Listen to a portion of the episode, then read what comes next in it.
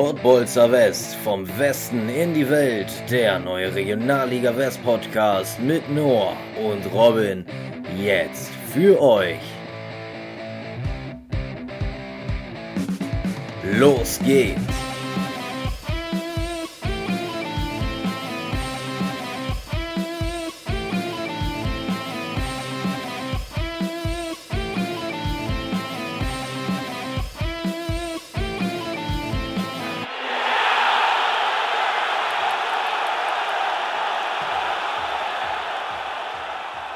Recht haben und Recht bekommen sind leider zwei verschiedene Paar Schuhe. Präsident Rolf Menzel von Bergisch Gladbach, nachdem der Einspruch vom Sportgericht zurückgewiesen wurde. Und damit herzlich willkommen zur neuen Folge der Pottbolzer West vom Westen in die Welt. Mein Name ist Noah Kersting und mir gegenüber ist wie immer Robin Kreber. Moin Robin, wie ist es? Tag Noah, bei mir ist alles gut. Da direkt mal ins Thema eingestiegen war. Ja, direkt mal ganz tief reingestiegen, obwohl wir schon alle im EM-Fieber sind, nochmal kurz ein bisschen Content zur Regionalliga West. Und ja, jetzt ist es auch sportlich und auch rein rechtlich fix. Borussia Dortmund 2 steigt in die dritte Liga auf. Herzlichen Glückwunsch an der Stelle von uns. Glückwunsch an dieser Stelle. Und wenn wir doch schon im Thema drin sind, gebe ich einfach mal direkt einen Überblick über das über die heutige Folge. Also wir sprechen natürlich nochmal über den Einspruch Rot-Weiß Essen und Bergisch Gladbach, sprechen natürlich auch über den KfC Uerdingen, da brennt die Hütte ja momentan richtig. Und dann gibt es die Auszeichnungen der Saison, möchte ich es fast nennen. Ballon d'Or des Westens würde ich es fast nennen. Von den Pottbolzer also West. Ne? Von Pottbolzer West, äh, Mannschaft der Saison, Spieler der Saison und, und, und. Darum soll es heute gehen. Ein kurzes Transfer-Update machen wir natürlich auch nochmal, auch wenn wir da in der Vorbereitung auf die nächste Saison tiefer eingehen werden. Aber trotzdem wollen wir die wichtigsten Transfers mal eben nennen. Also, Recht haben und Recht bekommen sind zwei verschiedene Schuhe. Ist richtig, aber in diesem Fall, der Einspruch wurde zurückgewiesen, ne? Genau, wurde zurückgewiesen. Und äh, ich habe einen Kommentar gelesen vom Reviersport und ich fand die Überschrift schon mal ganz interessant, weil die, das Kommentar war bezogen auf äh, den Anspruch von Rot-Weiß Essen. Da müssen wir auch noch mal kurz drüber sprechen. Und zwar hieß es da, was soll das ganze Theater? Hast du das ein bisschen verfolgt? Also es ging ja darum, ähm, dass Rot-Weiß Essen auch für drei Spiele dann Einspruch eingelegt hat und der Einspruch, der war formal gar nicht zulässig und deswegen war der gar nicht Bestand der Verhandlung. Und äh, jetzt muss man natürlich sagen, das war Essen ja sicherlich vorher bewusst. Warum dann das ganze Theater an dieser Stelle? Warum das ganze Theater? Vielleicht mal eben kurz einen, einen Content für alle, die es gar nicht so sehr mitbekommen haben. Also es ging ja grundsätzlich da, darum, dass der BVB die Spielberechtigungsliste nach der verordneten Quarantäne für acht Spieler reduziert haben soll sodass man eben nicht auf diese nötigen 16 Spieler kommt, um ein Spiel antreten zu müssen. Das Brisante daran war wohl aus Essener Sicht, dass äh, es Insider-Informationen gegeben haben soll, also sehr viel Konjunktiv, dass Enrico Maaßen wohl nicht ohne einige dieser unter Quarantäne stehenden Spieler antreten wollte. So, jetzt hat ja. Essen den Einspruch aber zurückgezogen. Der von Bergisch Gladbach wurde abgewiesen. Genau, der wurde abgewiesen. Und jetzt haben wir einen festen Absteiger und einen festen Aufsteiger und somit ist das auch geklärt, Gott sei Dank. Ganz genau. Also Bergisch Gladbach möchte keine weiteren Schritte einleiten wegen mangelnder Erfolgsaussichten. Sagt ja auch irgendwie schon viel über die Causa aus. Und das Ding ist halt, also ich habe es zumindest bei, ich glaube, es war das erste gelesen. Ähm, das Ding ist, dass es erlaubt ist, eine Spielberechtigungsliste anzupassen. Also kann man hier irgendwie über Fairness ja, oder Sportlichkeit sprechen. Ja, natürlich. Aber es ist rechtlich einfach also, korrekt also, abgelaufen. Die haben sich im Rahmen des Erlaubten äh, bewegt, aber an den Grenzen gekratzt auf jeden Fall. Und deswegen muss man sagen, moralisch vielleicht mehr als fragwürdig, aber genau. sie sind im Recht so. Eben, leider ja. Aber um, da gab es ja sowieso schon auch Spannungen zwischen Essen und Dortmund die Saison über. Ja, vielleicht hat auch Essen auch spekuliert, dass durch den Einspruch die Dortmund ein bisschen verunsichert werden und dann die letzten Spiele ein bisschen schwieriger angehen. Ich war das äh, so die Grundintention. Aber ja, auch das hat dann mit Fairness nichts zu tun. Kleine psychologische Kniffe im Profifußball. Ja, man kennt sie. Und Aber witzig fand ich die Aussage von Lars Ricken, dass, dass man den Aufstieg ohne Profis geschafft hätte. Also, ja. Spielen zwar in der vierten Liga oder haben gespielt, aber das sind ja alles durchgehend Profis. Also Ja, da das- muss das- keiner abends noch zur Arbeit. Nee, weil wenn man vormittags spielt, dann ist es schwierig, äh, zu dem Zeitpunkt auch zu arbeiten. Also das sind alles reine Vollprofis. Aber klar, die Spieler, die da herausstechen, sind die, die sich einfach im Laufe der Saison extrem gut entwickelt haben. Ja, klar. Ja, die Essen- Aussage war auch Essen- wahrscheinlich eher darauf bezogen, dass man es ohne Spieler aus der ersten Mannschaft Ja, genau, genau. Und Tja. das ist ja auch korrekt. Ist zumindest meine Auffassung. Felix Paxel hat gerade einen Einsatz, glaube ich, gehabt, aber gut. Ja. Also von daher kann man schon sagen, dass sich das äh, Dortmund auch äh, sportlich verdient hat. Und Essen muss nächstes Jahr wieder neu angreifen. Mal wieder. Mal wieder und äh, dieses Jahr gibt es einen echten Umbruch. Ne? Da kommen wir ja später nochmal drauf. Da sind einige Jungs schon von Bord gegangen. Genau, das wird, das wird auf jeden Fall wieder gerade bei den Stützen eine ganz äh, interessante Sache, dass man sich da wieder neu finden muss, neu stabilisieren muss. Und das ist natürlich dann auch nicht einfacher, gerade wenn man jetzt noch Konkurrenz hat wie Preußen Münster, die ja auch Aufstiegsambitionen haben. Da wird sich zeigen, wie sich das entwickelt. Aber der Etat wird gerade durch den DFB-Pokal nicht gesunken sein. Nee, Deswegen genau. werden die schon eine schlagkräftige Truppe auf die Beine stellen. Gucken, ob da noch der ein oder andere Kracher kommt. Genau. Schlagkräftige Truppe, das wird beim KfC Uerdingen schwierig, ne? Was eine Überleitung. Toll. Wahnsinn. Also das wird richtig schwierig. Just heute hatten die ja ein Probetraining für die erste Mannschaft. Also da müssen ja wirklich einen komplett neuen Kader zusammenstellen. Und die sind gemeldet für die Regionalliga West. Ähm, unter, mit zwei Auflagen. Die eine Auflage ist 35.000 Euro hinterlegen und die andere ist ein vernünftiges Stadion zu haben. Und das Stadion ist noch so eine Sache, wo es ein bisschen schwierig wird. Also das Heimsche Stadion soll ja bis 2022 für die dritte Liga saniert werden. Und jetzt überlegt man, ob man das im kleineren Rahmen saniert, um das auch für die vierte Liga ähm, zulässig zu bekommen. Aber das ist noch nicht ganz klar. Und ja, die können bis zum 30.06. zurückziehen, wenn die das nicht machen. Und äh, dann sind sie halt in der Regionalliga gemeldet. Und wenn sie aber keine Mannschaft zu- zusammenstellen können, dann müssen sie halt als direkter Absteiger feststehen. So, es wird extrem interessant, was mit Uerdingen jetzt passiert bis zum 30.06. Ja, auch wie du sagst, die Stadionfrage. Ne? Also selbst wenn man es im Kleinrahmen saniert, bis, bis zum Saisonstart wird es ja nie und nimmer fertig. Also da Nee. müsste man mindestens die Hinrunde ausweichen. Da ist ja das Stadion in Felbert äh, Thema. Aber das kostet wieder Miete. Also Aber ich habe gelesen, 400.000 Euro. Ist auch ganz schön viel, finde ich. 400.000 Euro für eine ganze Saison. Ja, Ja. das, ist, das ist eine Menge. Also gerade bei diesem kleinen Stadion und dann auch, wenn man weiß, dass da nicht ganz so viele Zuschauer rein können, äh, ist das schon echt ein richtiges Brett. Auf jeden Fall. Ähm, Gerade für so einen klammen Verein in diesen Zeiten. Ne? Ja. Also es haben sie Und ja wohl drei. Ja.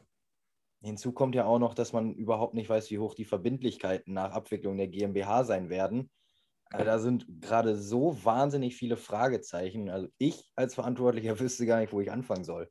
Vor allem die Kompetenzen ja noch gar nicht ganz klar geklärt. Es gibt ja irgendwie drei Fraktionen, die sich Ja, darum kommt bemühen, die Verantwortung zu übernehmen. Aber wenn, wenn das noch nicht klar ähm, definiert ist, dann wird es doppelt schwierig.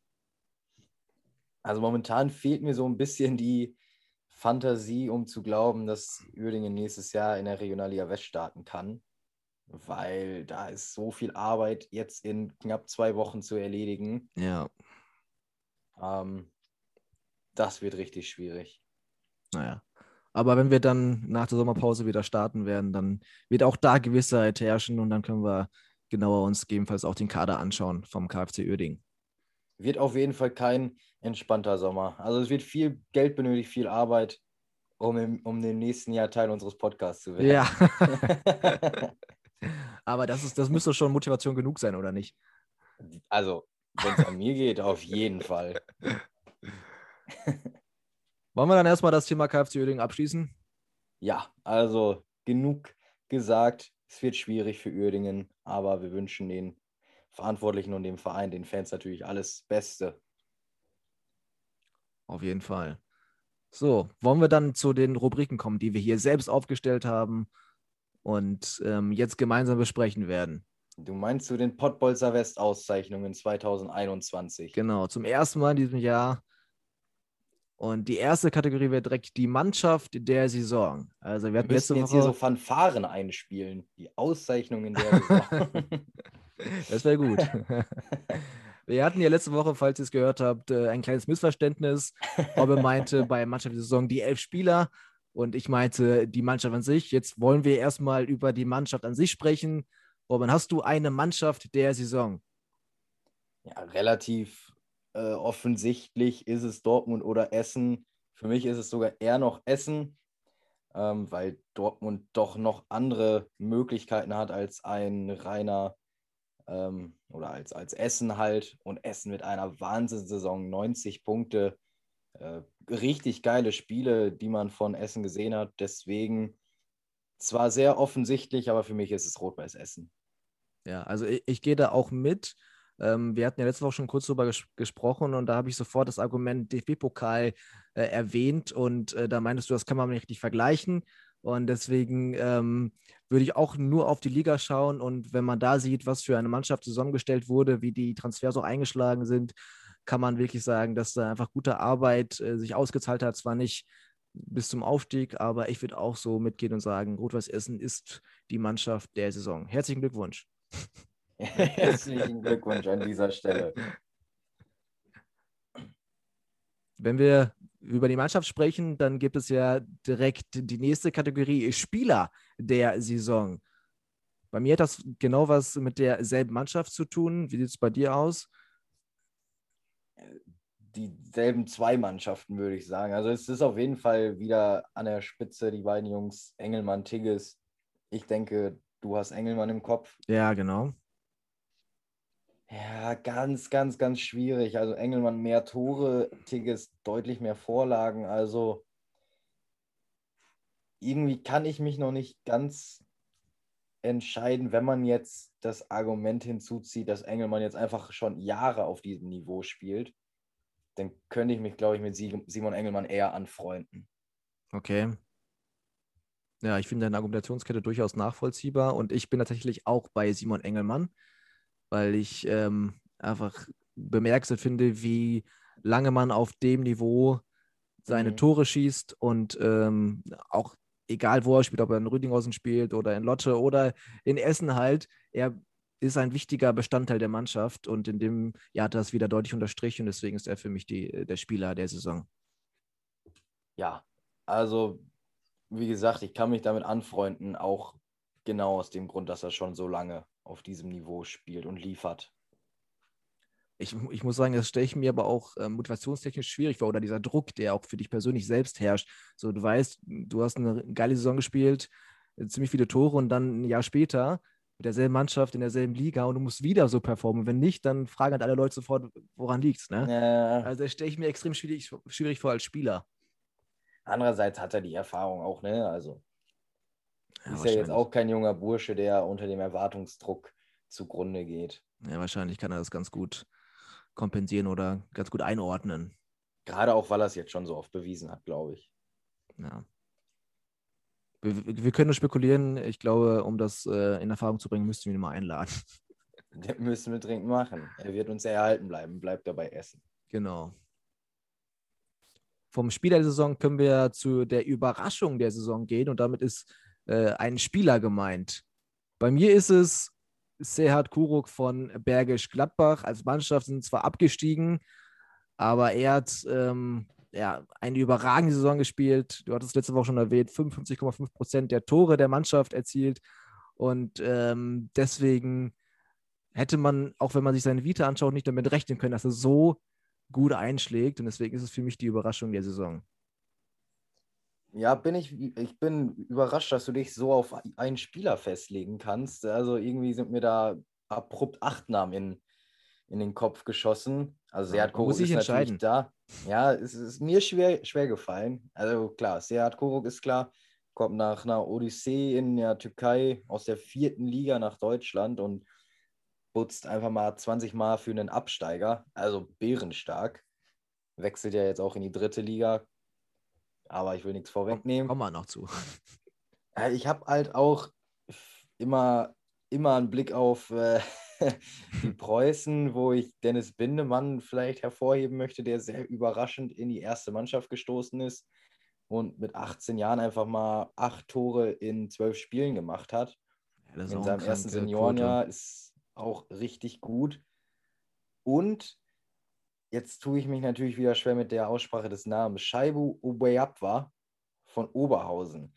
Also klar, der spielt jetzt, ist jetzt schon sein drittes Jahr in der Regionalliga West, aber er kam eben aus der fünften Liga, ich glaube 2018, und hat irgendwie immer so ein Tor, vier Vorlagen oder zwei Tore, mm. drei Vorlagen gemacht und diese Saison einfach mal neun Tore, 13 Vorlagen. Also völlig aus dem Nix, diese Leistungsexplosion. Leistungssprung, ja. Deswegen, ähm, aber wenn du sagst, Serhat Koruk, würde ich mich auch diesmal wieder anschließen, weil überragende Leistung von Serhat Koruk. Ja, also, also die Statistik spricht ja echt für ihn, so, ne?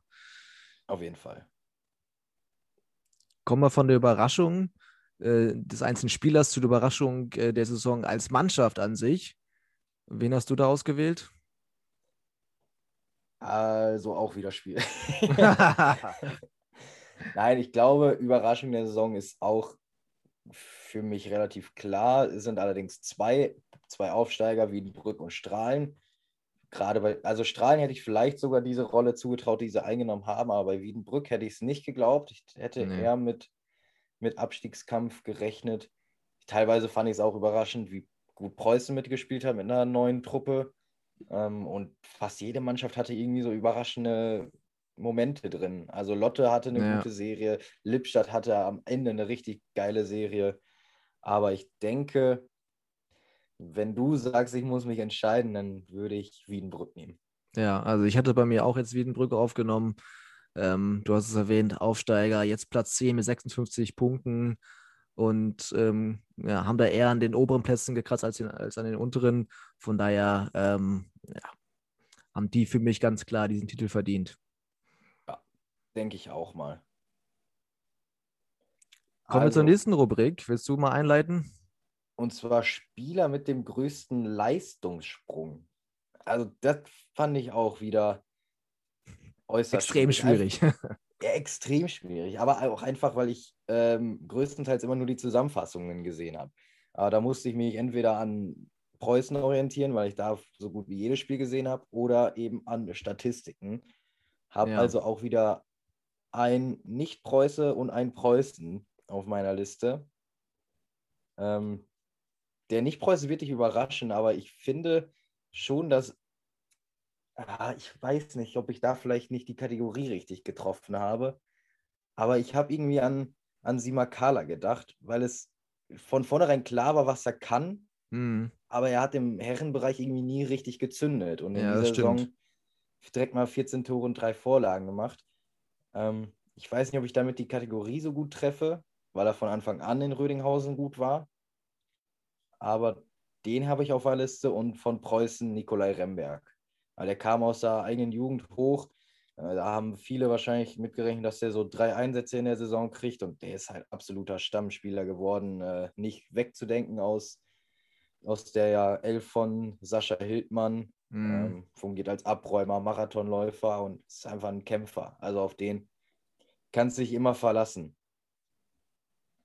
Ja, also bei Remmer kann ich das nicht richtig beurteilen. Bei Simakala war schon so, dass ich immer ein Auge drauf hatte und immer darauf gewartet habe, bis er so richtig zündet. Und irgendwann ist der Knoten auch geplatzt und dann hat er wirklich äh, extrem gut gespielt.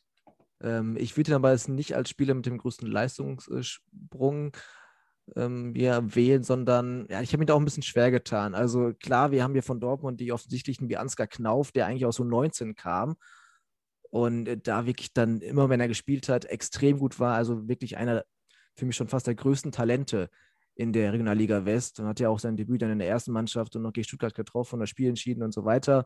Ähm, also Ansgar Knauf ist für mich einer der Spieler, der den, den größten Entwicklungsschub gemacht hat und dann auch von Wiedenbrück Phil Beckhoff. Ich hatte äh, in der Hinserie ein Spiel gesehen und da fand ich ihn schon ziemlich gut, aber er wirkte noch so ein bisschen unsicher auf mich und jetzt in der Runde war er auch in Lotte und dann wurde er zur Hälfte, zweite Halbzeit eingewechselt und hat dann einfach zwei Buden gemacht. Und da hat man gerade die technische hohe Veranlagung gesehen. Und ähm, ja, da finde ich auch, dass er sich sehr gut entwickelt hat. Gerade wenn man auch jetzt sieht, 38 Spiele, 15 Tore, vier Vorlagen, ähm, super Werte. Und von daher ist er für mich mit Ansgar Knauf so der Spieler mit dem größten Leistungssprung. Aber Phil Beckhoff würde ich nicht ganz so mitgehen. Also ich finde, der hat eigentlich ähnlich wie Simakala, klar, muss ich auch sagen, hat irgendwie von Anfang an performt. Und bei Beckhoff kommt halt dazu, dass er auch letztes Jahr in der Oberliga schon relativ zuverlässig war. Ja, in der Oberliga. Aber es ist ja immer was anderes, wenn du als Aufsteiger dann in der Regionalliga bist und dann in dem jungen Alter so, okay, 21 ja, ist er jetzt dann, geworden. Dann also ich finde, wenn man so die ganzen Rahmenbedingungen mit reinrechnet, ist das für mich auf jeden Fall einer gewesen, der aufgefallen ist. So. Auf jeden Fall. Aber ich finde, ähm, der passt auch nicht so, so wie Simakala in die Kategorie. Ja. Bei Knauf, den habe ich irgendwie völlig ausgeblendet. Da bin ich tatsächlich, glaube ich, bei dir. Also den habe ich irgendwie überhaupt nicht auf dem Schirm gehabt. Wie auch immer das möglich ist, Ansgar Knauf nicht auf dem Schirm zu haben, aber ja, stimmt. Also klar, der war ein Riesentalent, aber dass der so einschlägt, auch direkt sich in die erste Mannschaft einspielt, ja. glaube, ich glaube. Also vielleicht für die mitgehen. Kategorie passt Ansgar Knauf sogar am besten. Ja, auf jeden Fall. Ja, dann lass es doch so festlegen, Ansgar Knauf. Also man muss ja überlegen, der hat ja auch nicht ganz so viele Spiele gemacht, ne? nicht so wie ein Tigges jetzt. Und hat ja nur 28 Einsätze und dabei dann neun Tore und sieben Vorlagen und das in dem Alter, das kann man schon mal machen. Ja, ist schon, ist schon gut. gut, dann, dann herzlichen Glückwunsch, Ansgar Knauf. Äh, du bist unser Spieler mit dem größten Leistungssprung. Ganz genau. So, kommen wir zur nächsten Kategorie. Da habe ich ein bisschen schwer getan und habe jetzt auch eine Antwort gewählt, die ja da bin ich nicht ganz so zufrieden. Moment der Saison für dich. Ich habe jetzt keinen rein sportlichen äh, gewählt. Wie sieht es bei dir aus? Oh, der Moment der Saison ist ja irgendwie sehr, also per, seinen persönlichen Präferenzen geschuldet. Was ist für mich ein, ein Moment der Saison? Ich kann es irgendwie gar nicht genau sagen.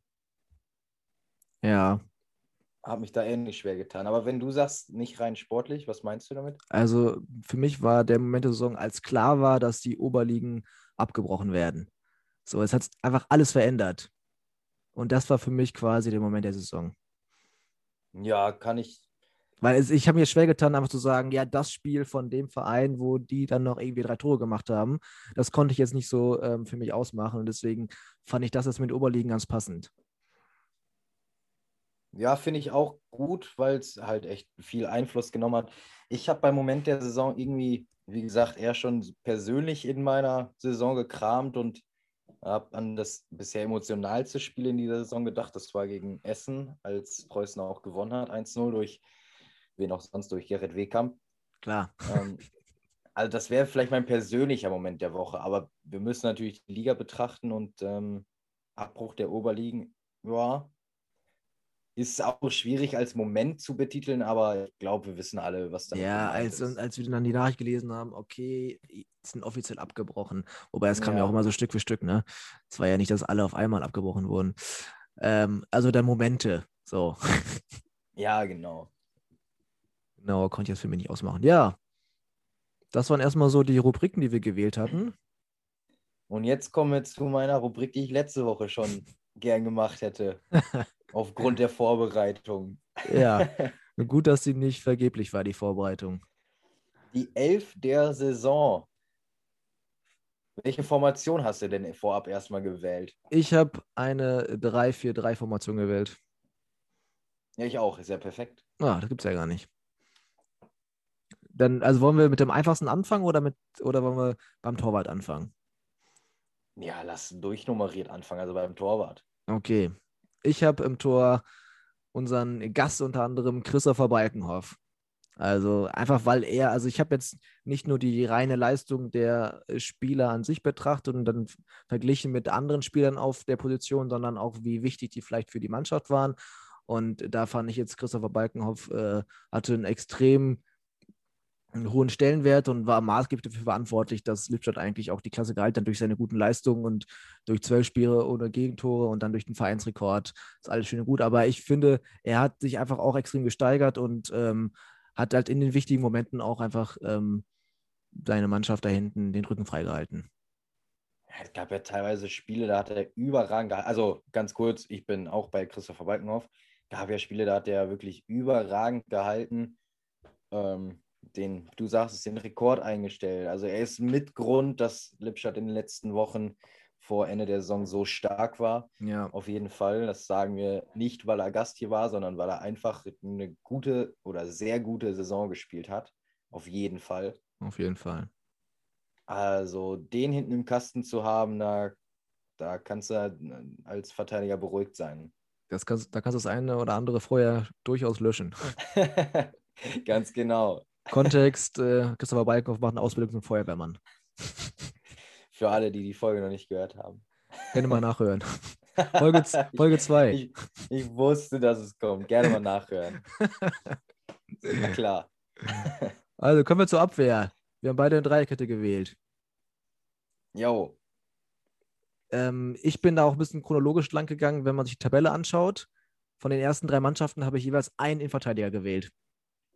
Okay, dann bin ich gespannt. Dann haben wir schon mal hier einen Unterschied. Also von Rot-Weiß Essen, Daniel Heber. Da bin ich, Ich, bei dir. ich glaube, den hast du dir auch rausgesucht. 89 Spiele, fünf Tore, zwei Vorlagen. Ähm, also ein absoluter Leistungsträger, eine Stütze in der Mannschaft von Rot-Weiß Essen, hat seinen Vertrag bis 2025 verlängert. Also das gab es, glaube ich, auch noch Das nie in der Regionalliga, oder? Das ist absolutes Novum. Bin ich mir relativ sicher. Bis 2025, das ist schon mal ein Statement. Er ist auch einfach wahnsinnig schnell und trotz 1,81 Meter, wenn mich nicht alles täuscht, und trotzdem wahnsinnig kopfballstark. Also für mich ist Daniel Heber nicht nur in der Elf der Saison, sondern eigentlich der beste IV der Liga. Ja, kann man, kann man schon so eigentlich festlegen. Ja, das war mein erster Spieler. Da bin ich gespannt, wen du von Preußen hast. Bei mir ist es äh, Marcel Hoffmeier. Bei mir ist es Simon Scherder. Ehrlich, Also du kannst es natürlich besser beurteilen, weil du siehst jedes Spiel von Münster. Aber ich finde einfach auch die Geschichte so schön. Er ist halt irgendwie seit wie vielen Jahren? Zwölf Jahren in, in Münster. Ist er von U19, 2012 dann in die erste Mannschaft. Hat er jetzt 38 Spiele gemacht, also gehört quasi zum Stamminventar. Äh, vier Tore, eine Vorlage und ähm, wenn du halt als absoluter Leistungsträger so lange im Verein bist, dann ist der Stellenwert auch extrem hoch. Und ich finde, das hat man gemerkt auf dem Platz. Aber du kannst mir da gerne korrigieren oder auch deine Argumente nennen, warum das nicht der Fall ist. Scherder ist auf jeden Fall ein absoluter Leader. Äh, die Regionalliga West hat ihm auch gut getan. Also in der dritten Liga war er nicht immer Stamm tatsächlich. Ähm, aber was, man sagt ja immer so schön, ich habe mich nicht gegen Scherder entschieden, sondern ja. Also Marcel Hoffmeier, also da ist auch eine Geschichte hinter. Der war letztes Jahr noch Zehner beziehungsweise linker Flügel. Also hat irgendwie dreimal in der dritten Liga gespielt und auch erst, wo es schon klar war, dass Preußen runtergeht. Und in dieser Saison einfach als, als Innenverteidiger aufgelaufen. Überragend. Also ich glaube, technisch kommt nicht mal Heber an ihn ran. Zumindest in der Innenverteidigung jetzt natürlich nur Mhm. auch unfassbar schnell. Der spielt Bälle, die sind punktgenau über ein ganzes Feld. Also Marcel Hoffmeier ist für mich nur minimal knapp hinter Daniel Heber. Ach krass, okay.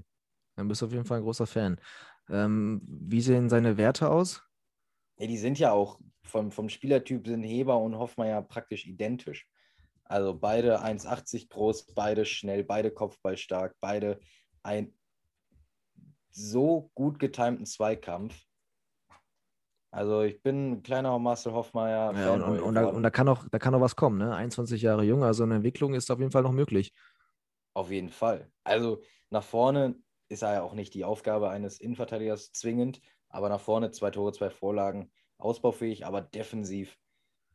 Aber da haben sich auch die Lotter ein bisschen äh, dran festgebissen im Finale. Ja. Also der ist schon wahnsinnig Äh. Tja. Ja, gut.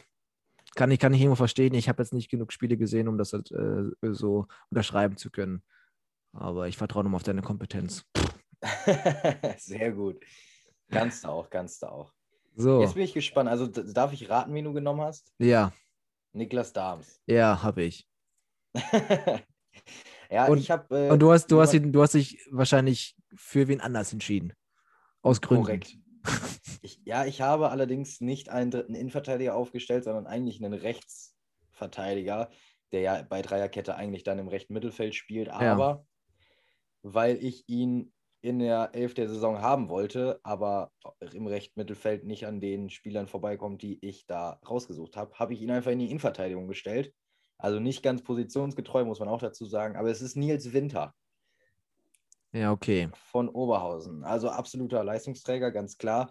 Und eben der beste Scorer unter den Verteidigern. Ne? Vier Tore, acht Vorlagen. Der hat, das muss man aber auch fairerweise sagen, der hat aber auch die Saison irgendwie überall mal gespielt. Also ich glaube, der hat auch schon äh, links außen gespielt in dieser Saison. Dann, dann ist es ja auch in Ordnung, wenn du den einfach mal in die, in die Innenverteidigung gepackt hast. Innenverteidigung ist das Einzige, was er nicht gespielt hat. Ja, rechter Verteidiger, DM, stimmt. Auf also er hat, hat er auch gespielt. gespielt ähm, aber seine Hauptposition ist Rechtsverteidigung, deswegen dachte ich mir, geht das noch irgendwie in Ordnung, den mit in die Hälfte der Saison in die Verteidigung zu stellen. Weil ich ihn unbedingt dabei haben wollte.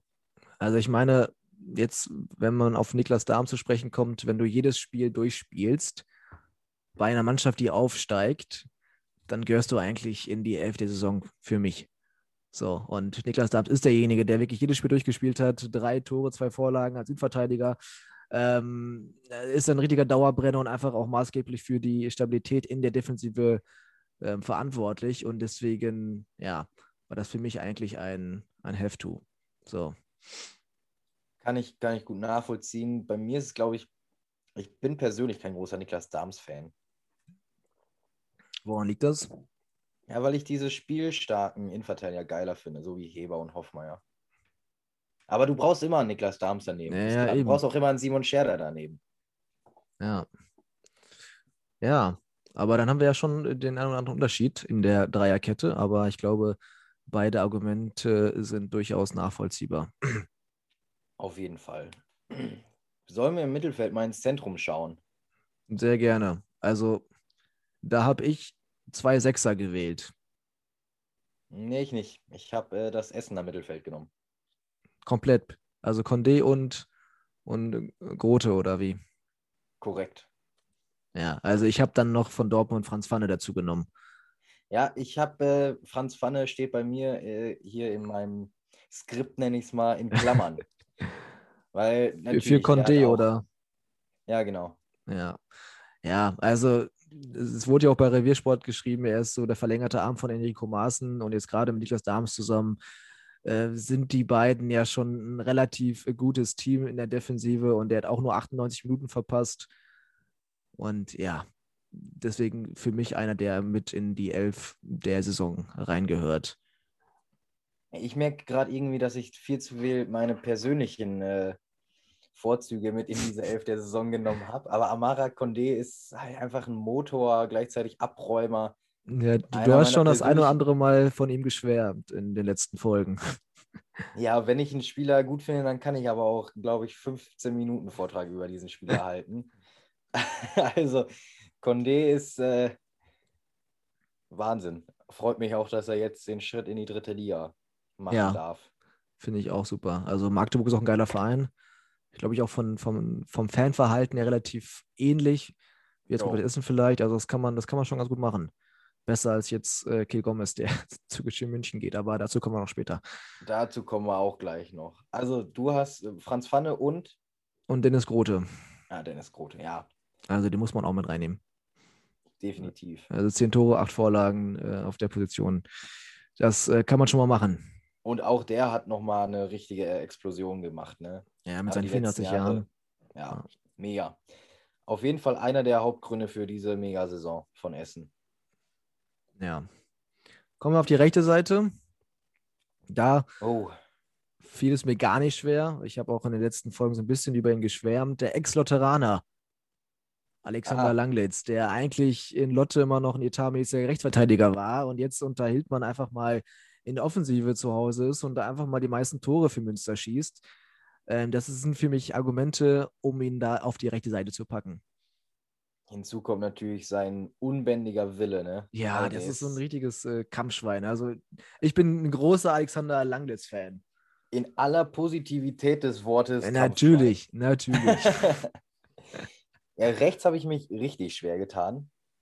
Also Langlitz, klar, steht auf der Liste habe ich mich schwer getan, ist auch, glaube ich, mein Lieblingssatz heute. ist, ja, ist auch nicht einfach, von so vielen Spielern dann elf auszuwählen. Also. Es ist, äh, ja, Tim Lemperle oder Lemperle wie man auch immer ihn aussprechen mag, hat auch wahnsinnig gute Stats. Also nur 27 Spiele, 10 Tore und 7 Vorlagen. Der hat sich auch nochmal extrem gesteigert zum Ende der Saison. Also das wäre auch einer für die Kategorie mit einem großen Leistungssprung für mich. Ja, ich habe den. Lotte gesehen und da war der wirklich extrem gut. Also gerade technisch. Ist halt auch so ein Talent, was sich vielleicht auch einfach erst an den Herrenfußball gewöhnen musste. Ne? Ja. Also bessere Scorerwerte als Langnitz auf jeden Fall. Also zumindest auf die Anzahl der Spiele betrachtet. Dann Shaibu Oboerpwa ist auch dabei, einfach ähm, wegen der Leistungsexplosion. Und ja, ich, so in Klammern hätte ich auch noch Kaito Misuta auf der rechten Seite, Hm. weil er für Strahlen einfach wahnsinnig wichtig war. Aber ich, ja, jetzt muss ich Du musst dich halt ne? festlegen. Das ist das Problem. Also wenn ich jetzt Trainer wäre, dann hätte ich am liebsten von den genannten Alex Langnitz im Team. Nach dieser Saison. Ja. Perspektivisch würde ich Lamperde, glaube ich, nehmen. Aber äh, Ja. Langnitz, Langnitz die- ist also- Kämpfer. ja, also die Säulen brauchst du auch. Gerade auf der rechten Seite, dann gefiel mir sehr gut. Jetzt in den Spielen, Gerade, gesehen gerade in der Dreierkette funktioniert er auf rechts eben gut, ne? weil Ja, er eben. gelernt Rechtsverteidiger Genau. Ja, also legst du dich fest ist. Ja, auf, Dann auf Langnitz. auf Langnetz. Na gut. Ja, So, von der rechten auf die linke Seite. also da habe ich mich sehr schwer getan. Also ich Ach, hätte, da zum Beispiel gar nicht. Ich hätte den Robin machen können und einfach einen nehmen können, der dort noch nie gespielt hat. Ähm, dann hätte ich sie Makala gewählt, weil der findet bei mir vorne im Sturm da keinen Platz. Äh, Mache ich aber nicht und ich nehme von Fortuna Köln Hasma Salman. ist der nicht Zehner? Also laut Transfermarkt und das, was ich gesehen habe, hat er auch häufig auf der linken Seite gespielt. Okay. Und ähm, seine- Salman. Seine, seine Werte sind okay. 38 Spiele, 12 Tore, 5 Vorlagen kann man mal machen. Ähm, was ich aber beeindruckend finde, ist seine Entwicklung. Letztes Jahr hat er schon in Köln gespielt, da hatte er nur 22 Einsätze und 4 Tore und selten von Anfang an. Und dieses Jahr ist er halt zu so einem richtigen Leistungsträger geworden. Und ja, nach 38 Spielen, 12 Tore, 5 Vorlagen ist ein super Wert. Und deswegen gehört er für mich auch zu der Elf der Saison. Okay, kann ich auf jeden Fall äh, nachvollziehen. Bei mir ist es Phil Beckhoff. Also wahnsinnig gute Regionalliga-Saison gespielt, 15 Tore. Der hat einfach 27,3 Prozent der Tore seiner Mannschaft erzielt und das als Flügelspieler. Deswegen, also klar, man hätte jetzt wieder Ansgar Knauf nehmen können. Ja, Ähm, ich wollte mich aber irgendwie an der Wichtigkeit für die Vereine orientieren. Da ist Knauf auch sehr wichtig gewesen, ohne Frage. Für mich ist Phil Beckhoff aber noch ein Stück wichtiger für Wiedenbrück als Knauf für Dortmund. Und hinzu kommt eben, dass er eine geile Saison gespielt hat und ein geiler Kicker vor allem auch ist. Ja, stimmt. Den hatte ich jetzt irgendwie völlig außen vor gelassen, weil ich halt dachte, der wäre eher so auf dem linken Flügel zu Hause, aber der hätte, der kann durchaus auch auf der linken ähm, Mittelfeldseite spielen, ne? Ja, gut, ob jetzt linker Flügel ist natürlich äh, taktisch nochmal was anderes, aber ich glaube, für eine Elf der Saison geht das schon. Ja, ja, gut. Wenn wir uns einigen müssten, würde ich auch jetzt bei Phil Beckhoff sein, aber wir haben ja jeder unsere eigene elfte Saison, deswegen bleibe ich bei Salman. Nein. Alles Ja. klar. So, und ich glaube, jetzt kommen wir zu einer Position, die ist einfach völlig klar. Also ich glaube, bei mir sind drei Positionen klar. Anscheinend hast du da noch andere Spieler als ich jetzt. Nee, also ich glaube, so. da, ich glaube die, die offensive Sturmreihe ist völlig logisch. Ja. Okay, also bei mir ist es Engermann, Kuruk und Steffen Tigges, um es jetzt nicht unnötig in Länge zu ziehen. Ganz genau. Also Engelmann, Tigges, Koruk. Wir haben über alle Spieler schon äh, ausführlich gesprochen. Deswegen gibt es da, glaube ich, auch nicht ganz so viel zu ergänzen. Ich glaube, bei den drei muss man jetzt auch nicht unbedingt sagen, warum die in dieser Elf nein, ich glaube, das eben. ist allen Fans der Regionalliga West äh, völlig klar. Eben. Ja, das war's dann auch schon. Wir brauchen noch einen Trainer der Saison. Ein Trainer der Saison. Das ist mir auch gerade eingefallen. Ein Trainer der Saison. Soll ich jetzt wieder persönlich oder Wie du magst. Also bei mir ist es sehr naheliegend. Hat was mit dem Aufsteiger zu tun. Ja, über Enrico Maaßen hat man so viel, so viele Beschwerden gehört. Ich, war, ich glaube, er ist ein anstrengender Typ. Weil er menschlich ein bisschen schwierig ist, oder was? Ich war, also irgendwie kam ja bei jedem zweiten Spiel, dass sich die Trainerbank von Dortmund so schlecht benimmt. Keine Ahnung, wie viel da dran ist, aber ich glaube, ich habe jemanden im Kopf, der seine Mannschaft nach der Übernahme wieder richtig in Schwung gebracht hat. Ja, da könnte ich aber auch schon wieder zwei nennen. Also persönlich würde ich, glaube ich, Steinmann sagen, weil der mich taktisch überzeugt hat. Mhm. Ähm, ich habe jetzt an Menard und Terranova gedacht, weil die eben ihre Mannschaften echt nochmal in die richtige Spur gelenkt haben. Ja, an Menard hatte ich auch gedacht kurz. Also, äh, wenn man halt sieht, wie stark Wuppertal nach der Übernahme wurde, kann man auch schon sagen, dass er da äh, extrem großen Teil zu beigetragen hat. Natürlich äh, neben den ganzen Transfers, aber die muss auch erstmal vernünftig äh, einstellen. Aber eigentlich hast du schon recht. Also einen, Trainer, der seine Mannschaft zu 93 Punkten coacht, der muss eigentlich Trainer der Saison werden. Ja, eben. Deswegen ist es ein bisschen langweilig, aber eigentlich geht da kein Weg dran vorbei. Nee, hast schon recht. Also Enrico Maaßen jetzt. Ja, so, somit haben wir es, oder? Ja, die, der Ballon d'Or des Westens ist abgeschlossen. Da können wir ja vielleicht äh, via Social Media so eine Übersicht machen von unseren beiden elf der Saisons und dann äh, können die Zuhörerinnen und Zuhörer mal abstimmen, welche präferiert wird. Was ja, machen wir das doch mal. Machen wir das mal. Ich bin mal gespannt. Ja, ich auch. Aber ich glaube, beide Mannschaften oder beide Teams, die ja. wir gerade zusammengestellt haben, sind völlig legitim. Das ja, auf jeden, auf jeden Fall. Fall. Auf jeden Fall. Ja, da bleibt uns noch eine Rubrik und zwar die, das Transfers-Update. Da wollen wir es heute kurz und knackig halten. Ganz kurz und knackig. Also, ähm, wir haben gerade schon kurz über Simakala gesprochen, der hat es nicht in die elfte Saison geschafft. Und ja, bei dem Thema möchte ich kurz weg. Ja. Damit ähm, werden wir uns jetzt nicht weiter beschäftigen. Auch in der neuen Saison kann er es nicht in äh, die große Elf der Saison schaffen, weil er wechselt zum VfL Osnabrück in die dritte Liga. Robin sieht äh, gar nicht glücklich aus. Liegt wahrscheinlich daran, dass er Preußen-Münster-Fan ist, viele Leute, die es äh, nicht wissen. Aber ich habe mich sehr gefreut, habe es auch sofort Robin geschrieben und äh, der war ein bisschen stinkig. Aber Simakala, ich bin ein großer Simakala-Fan und ich wohne hier in der Nähe von Osnabrück und deswegen bin ich extrem glücklich mit diesem Transfer, dass er, er jetzt die Möglichkeit da in Osnabrück bekommt. Aber ich hätte ihm sogar auch bessere Mannschaften zugetraut, aber er ist auf jeden Fall ein Sprung in eine dritte Liga und das äh, ist auf jeden Fall schon mal gut. Zweitliga-Absteiger mit Ambitionen wieder oben anzugreifen, ist jetzt, glaube ich, nicht die schlechteste Wahl für Simakala, der jetzt auch nicht 25 Buden gemacht hat, sondern 13. Ja. Ich bin mal gespannt, wo Osnabrück dieses Jahr landen wird. Aber das ist ein anderes Thema. Und ein bisschen Simakala-Fan, war? Ja, durchaus. Ja, merke ich schon, merke ich schon. aber, du bist kein Osnabrück-Fan und das führt jetzt zu einem Problem. Osnabrück-Fan äh, werde ich auch in diesem Leben nicht mehr. Das ist auch völlig in Ordnung. Also es wird eh noch ein paar Jahre dauern, bis beide Mannschaften wieder in einer Liga spielen. Ja, eins noch genau. Nee. das wüsste ich aber. Das ist aber ein anderes Thema. Wollen wir zum nächsten Transfer kommen?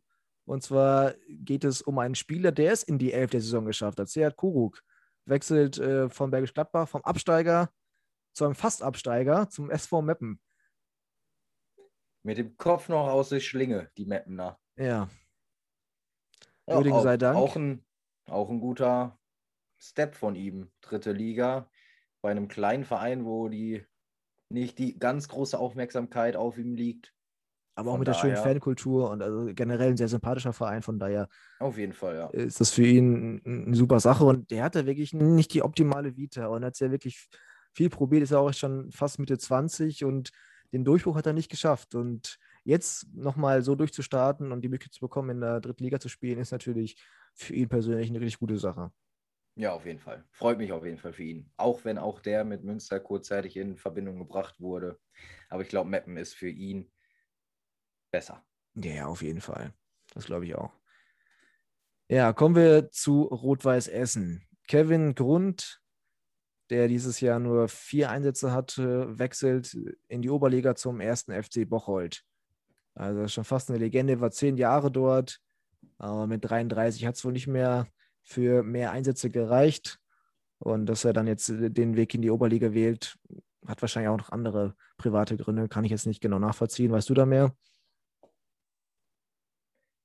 Wissen nicht, aber Bocholt baut sich halt gerade wahnsinnig viel auf. Ne? Die haben jetzt Grund aus der vierten Liga, die haben Lorch von Homberg, Plundke aus Offenbach, Schumacher aus Bonn und Platzek auch aus Essen verpflichtet. Äh, alles erfahrene Jungs aus der Regionalliga West, also da scheint was zu entstehen in Bocholt. Ja, okay, gut. Ist natürlich dann auch für ihn sehr reizvoll, wenn er da was mit aufbauen kann. Bocholt war im Übrigen äh, das erste Spiel, Testspiel gegen Preußen das erste Spiel, wo ich Marcel Hoffmann in der Innenverteidigung gesehen habe. Schön bis nach Bocholt gejuckelt, um Testspiel zu gucken. Und, und, und, und da fing die Liebe an, oder wie? Da war ich erstmal mächtig verwirrt, aber hat auch hat, schon bisschen, vorher, hat schon ein bisschen gekribbelt dann, oder wie? ich wusste es vorher noch gar nicht, dass er, dass Hildmann die IV äh, mit ihm vorhat. War schon, war schon wild. Aber ja. Spiel 0-0 ausgegangen. Der Bocholt hat sich gelohnt. Hat sich richtig gelohnt. Autsch. Naja, nächster Transfer von Rot-Weiß Essen ist Marco Kehl Gomez, wechselt zu Tükeci München, also in die dritte Liga. Und äh, das sorgt natürlich für richtig Stress mit den Fans. Also Rot-Weiß Essen musste sogar nochmal einen Post verfassen, um zu sagen, äh, dass äh, man nicht beleidigen soll, dass es rein sportlich ist und da müsste man wirklich so welche Sachen trennen, weil die Fans da wohl völlig äh, überreagiert haben und auch der Familie beleidigt haben und auch verbal bedroht haben. Und ich persönlich kann es nachvollziehen, wenn du halt in dem Alter von 29 nochmal ein bisschen höher spielen willst, dann musst du das, dann musst du die Situation jetzt irgendwie auch nutzen und, und den Weg gehen. Ich sag gerade, du könntest die Anfeindungen verstehen. Ach so. du kannst den Wechsel nachvollziehen. Ich kann natürlich den Wechsel zu 100% nachvollziehen. Ja, ne? Ich auch, auf jeden Fall. Also er hat, äh, vor allem er hat ja auch immer alles für Essen gegeben. Also richtig sein Herz auf den Platz gelassen. Und jetzt möchte er halt endlich diese die Drittliga schaffen. Mit Essen hat es nicht geklappt, dann. Also er ja, hat ja, von, er hat, ja, er hat ja in Chemnitz hat er schon 37 Spiele in der dritten Liga gemacht, aber das hat halt nicht langfristig gereicht, ne? Ja, ich meine, jetzt von so einem Traditionsverein zu Türkgücü zu gehen, da, dass das Unbehagen bei einigen äh, aufkommen lässt, aber Anfeindungen, es geht halt einfach zu weit. Das darf nicht passieren. Na eben. Ja, aber für ihn persönlich vielleicht nochmal eine ganz interessante Sache. Und für Essen bricht natürlich da eine richtige Stütze weg. Ja, aber viele, ne? Alexander Hahn, Condé auch weg, haben wir gerade schon mal angesprochen. Genau. Da ist ein Umbruch incoming, wie man heutzutage so schön sagt. Tja, also kommen wir nochmal zum letzten Transfer von meiner Seite aus, du hast auch gleich noch einige. Und zwar unser Gast Luca Steinfeld, jetzt noch bei Rot-Weiß Aalen unter Vertrag, wechselt zum SV Lippstadt 08. Also ähm, Luca Steinfeld hatte ja einen, einen, ganz guten Start in die Saison. Insgesamt kommt er auf 24 Einsätze, ein Tor, drei Vorlagen, aber zum Ende der Hinserie dann und die ganze Rückserie konnte er nicht mal so richtig Fuß fassen und hat es dann auch häufig gar nicht mehr in den Kader geschafft. Und ähm, ja, wenn man sich so ein bisschen seine Vergangenheit anschaut, dann ist er auf jeden Fall durch seine Spielanlage her und auch von seinem Spielertyp her eine gute Verstärkung in, in Lippstadt. Und wenn er dann nochmal die Möglichkeit bekommt und das Vertrauen, dann kann er sicherlich nochmal einschlagen. Auf jeden Fall. Also Lippstadt wird mir Tag für Tag sympathischer. Also wir haben ja auch Luca als sehr sympathisch kennengelernt. Und jo, freut mich, hoffe, dass der Trainer in Lippstadt mehr auf ihn setzen wird. Ja. So, das war's von meiner Seite aus. Oh. Was hast du noch? Jetzt aber mal wirklich im Schnelldurchgang.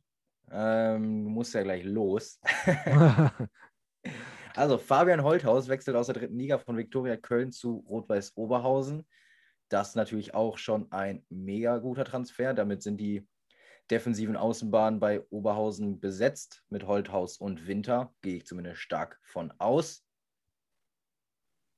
Soll ich einfach mal durch? Ja, einfach mal durchrasseln. Ich mache jetzt hier einen News-Ticker, aber es sind auch nur noch zwei, von daher geht's. Ala Bakir geht von Dortmund 2 zu Duisburg. Der geborene Münsteraner. Ähm, hat auch auf jeden Fall auf sich aufmerksam gemacht, Traumtor gegen Münster geschossen. Äh, und deswegen berechtigt, ja, berechtigt ist völliges Quatschwort, aber nachvollziehbarer Schritt jetzt in die dritte Liga, direkt nebenan nach Duisburg. Also auch nicht keine, keine weiten Wege für ihn. Sinnvoll auf jeden Fall. Und Sören Diekmann, den auch ich mal wieder gerne in Münster gesehen hätte als Lukas Frenkert Ersatz, aber der geht von Sandhausen zu Fortuna Köln. Auch da sind damit die defensiven Außenbahnen wahrscheinlich mit Diekmann und Pascal Itter besetzt. Auch ein sehr starker Transfer mit Zweitliga-Erfahrung. Das ja. wäre es von mir. So sieht das aus, wenn man das kurz und knapp macht. Wir haben eben einen News-Ticker rausgehauen. Ja, sehr gut. Ich hoffe, es hat euch gefallen. Und ähm, dann wären wir schon am Ende. Und nicht nur am Ende der Folge, sondern am Ende der, nennen wir es nennen mal, erste Staffel. Genau, letzte Woche haben wir das Wort ins Leben gerufen und jetzt werden wir es direkt übernehmen. Genau, Staffel Nummer 1 ist hiermit abgeschlossen und wir gehen in die wohlverdiente Sommerpause. Ganz genau, wir genießen schön die EM. Heute Abend drücken wir Deutschland die Daumen gegen Frankreich. Was tippst du? 2-1 Deutschland. Alle sind so optimistisch. Ich weiß gar nicht, was da los ist. Also Frankreich ist ja irgendwie nicht schlechter geworden. Nee, ja, aber Deutschland ist eine Turniermannschaft und äh, ich bin überzeugt davon, dass Deutschland das holen wird. Aber ich muss sagen, ich spiele bei Kicktippen mit und da sind 22 Leute und ich bin auf Platz 20. Und die beiden Leute unter mir sind nur unter mir, weil die noch kein Spiel getippt haben. Das ist äh, also, eine Leistung. Heißt das nicht ganz so viel, wenn ich jetzt 2-1 tippe. Sehr, sehr gut. Ja, gut, dann, äh, ich sag leider höchstens 1-1. Ah, das ist dann auch schon das Höchstbad der Gefühle. Damit könnten wir aber auch sehr gut leben, würde ich sagen. Auf jeden Fall. Naja, gut, wir genießen die EM. Ich hoffe, ihr auch genießt den Sommer, wenn es dann, wir haben noch kein festes Datum, falls ihr euch das jetzt fragt, wenn wir dann wieder einsteigen in die Saisonvorbereitung, wenn es um Transfers, Kaderplanung und sonstige News gibt. Bis dahin werden wir wohl auch wissen, was mit Uerdingen passiert. Genau. Ich bedanke mich bei allen Gästen natürlich auch, falls die das hier hören. Ich bedanke mich bei allen Zuhörer und Zuhörerinnen. Beim gesamten Pottbolzer-Team möchte ich auch sagen. Jetzt sind wir alle mit, hier, komm. dass wir hier diesen Regionalliga West Podcast starten konnten. Danke an der Stelle damit will ich raus sein. Die letzten Worte dieser Saison hat der wunderbare Noah Kersting. Ciao, Leute. Ja, vielen Dank für diese letzte nette Überleitung. Und wenn wir schon bei Zeitlich Leuten bedankt haben, bedanke ich mich auch bei dir, Robin, für die gemeinsame Zeit hier in der ersten Staffel der Pottbolzer West. Es war mir eine große Freude und ich würde äh, sagen, wir alle hören uns wieder, wenn wir hoffentlich Europameister sind. Bis dahin, habt einen schönen Sommer. Ciao, ciao.